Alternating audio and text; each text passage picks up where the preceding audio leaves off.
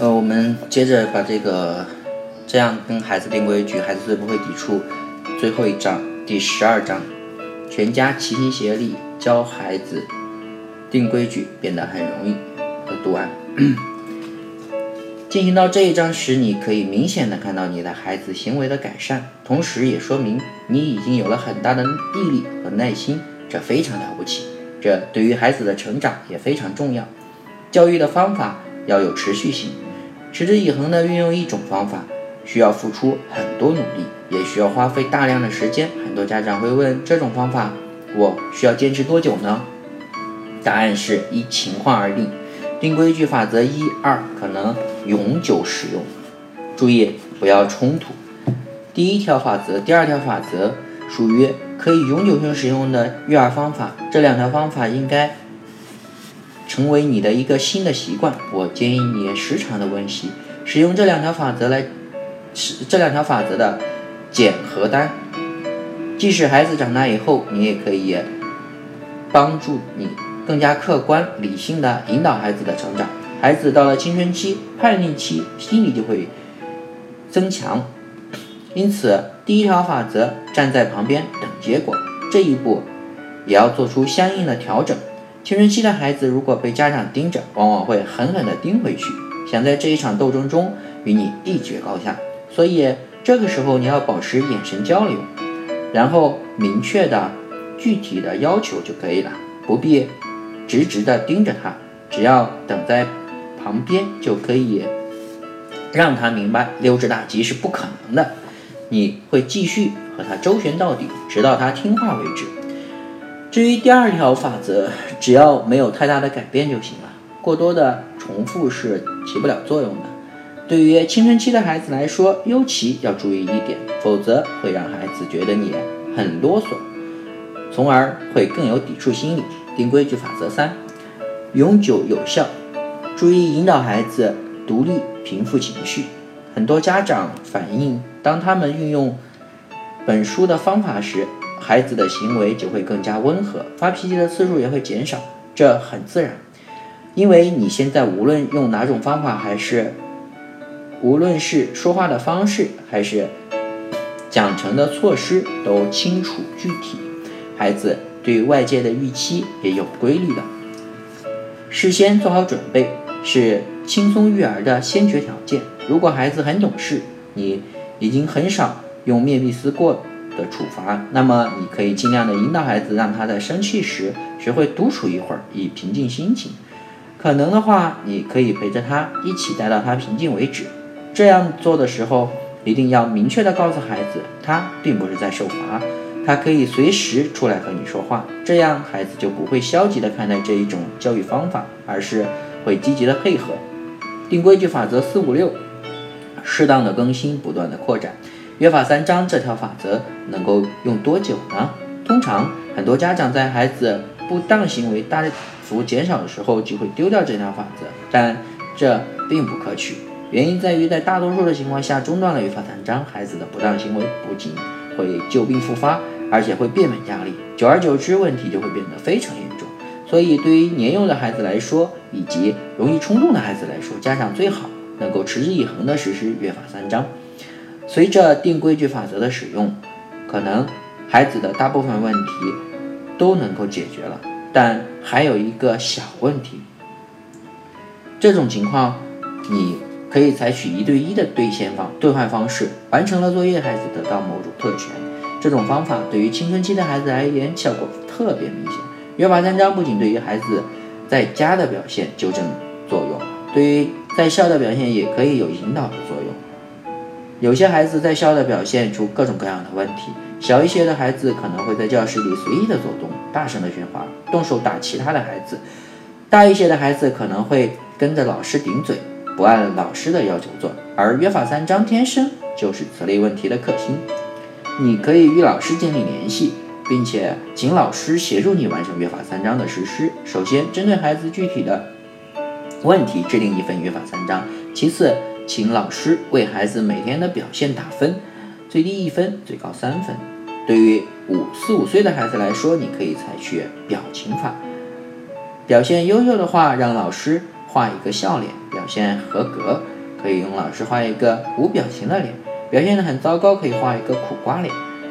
每天放学以后，如果当孩子将学校的表现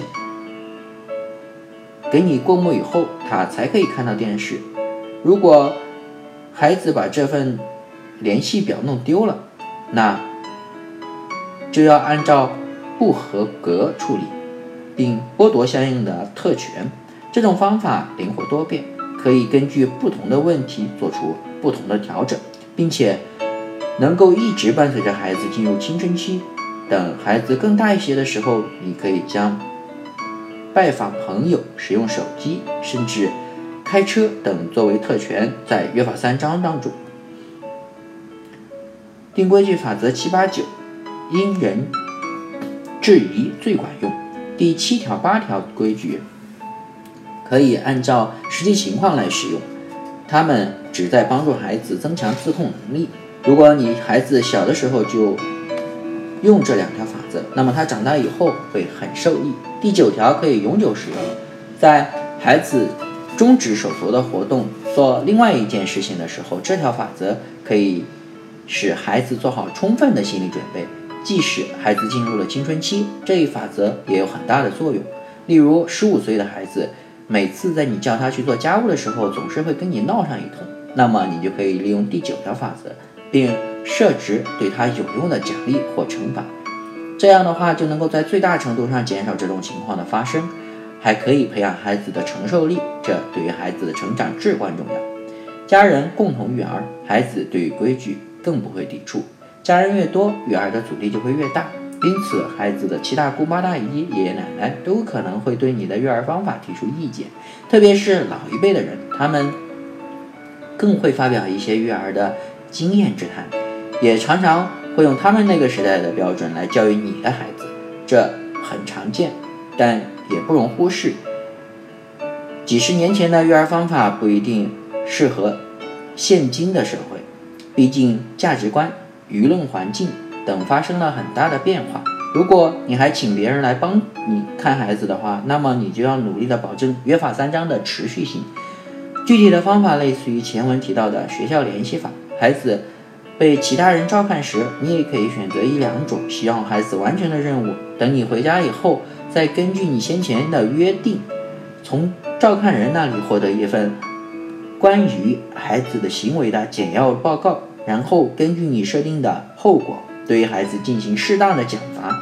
这样，不管是照看谁照看你的孩子，你都可以在事后执行合理的后果。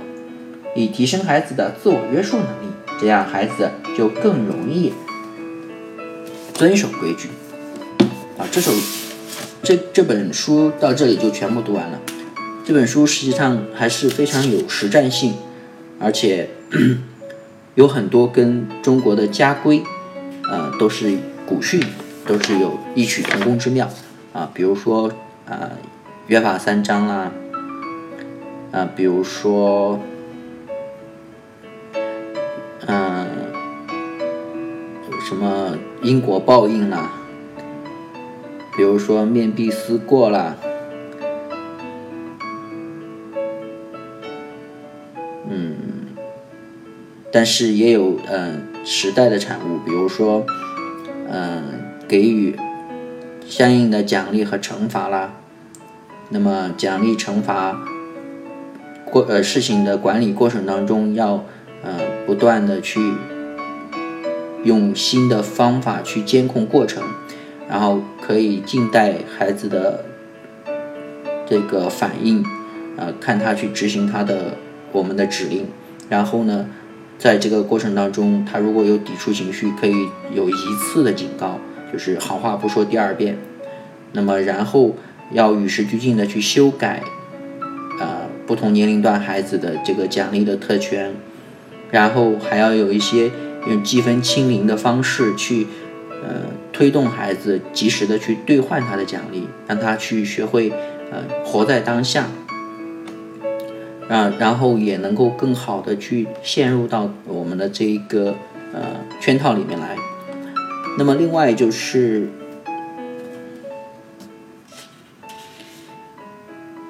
要持之以恒啊，不懈的坚持，还要有灵活应对的方式。那我相信，呃，这样做下来，可能对于教育孩子，对于自己的家庭和生活都会有很好的帮助。呃，那 the end，谢谢大家。